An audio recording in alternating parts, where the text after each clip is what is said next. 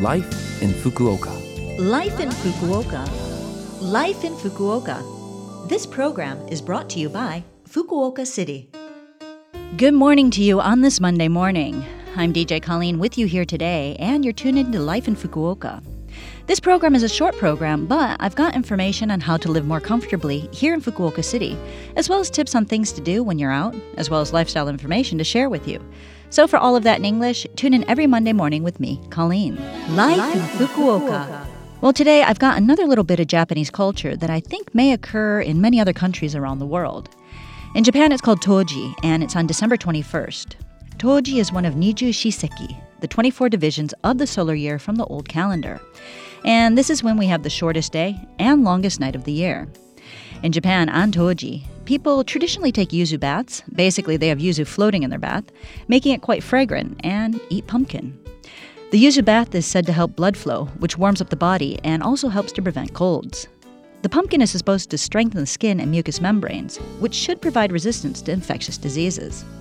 It has also long been said that if you eat pumpkins during the winter solstice, you won't catch a cold.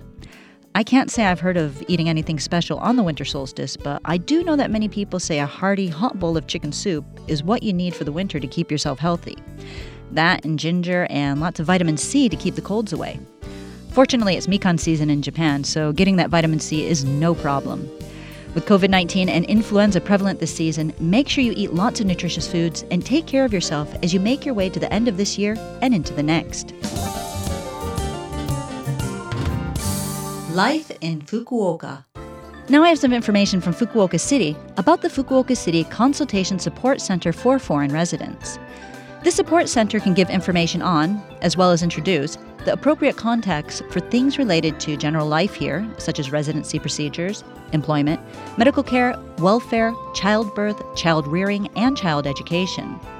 The phone number for the center is 092 262 1799.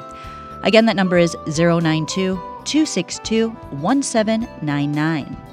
The center is open from 8:45 a.m. to 6 p.m. on weekdays, but is closed on Saturdays, Sundays, national holidays, and for the New Year's holiday period.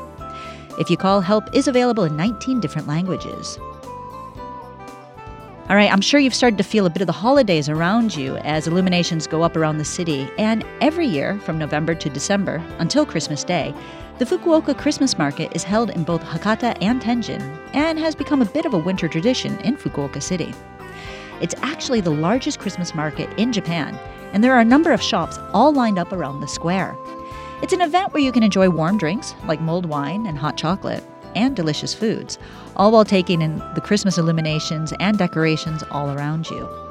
This year, the festival is being held in four locations around the city at the plaza in front of Hakata Station, at the Fureai Hiroba in front of Fukuoka City Hall, as well as at the Elgala Passage and Im Square.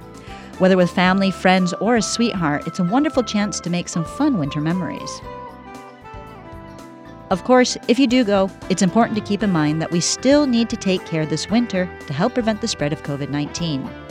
Although measures to prevent the spread are being taken, with more and more people getting out and with seasonal events like Christmas, New Year's Eve, and the New Year holiday, there will be no doubt a number of opportunities for people to get together. So, wear a mask, wash your hands and gargle, and also practice the three C's. And so you don't forget, the three C's means you should avoid closed rooms, try not to be in crowded places, and avoid close contact conversations. It's up to each of us to help prevent the spread. Life in Fukuoka. That's it for today's Life in Fukuoka. What did you make of the information we had for you today? Remember, if you want to listen to this broadcast again, you can as a podcast, and you can also see the contents of the program if you go to the Love FM website and find this program's page.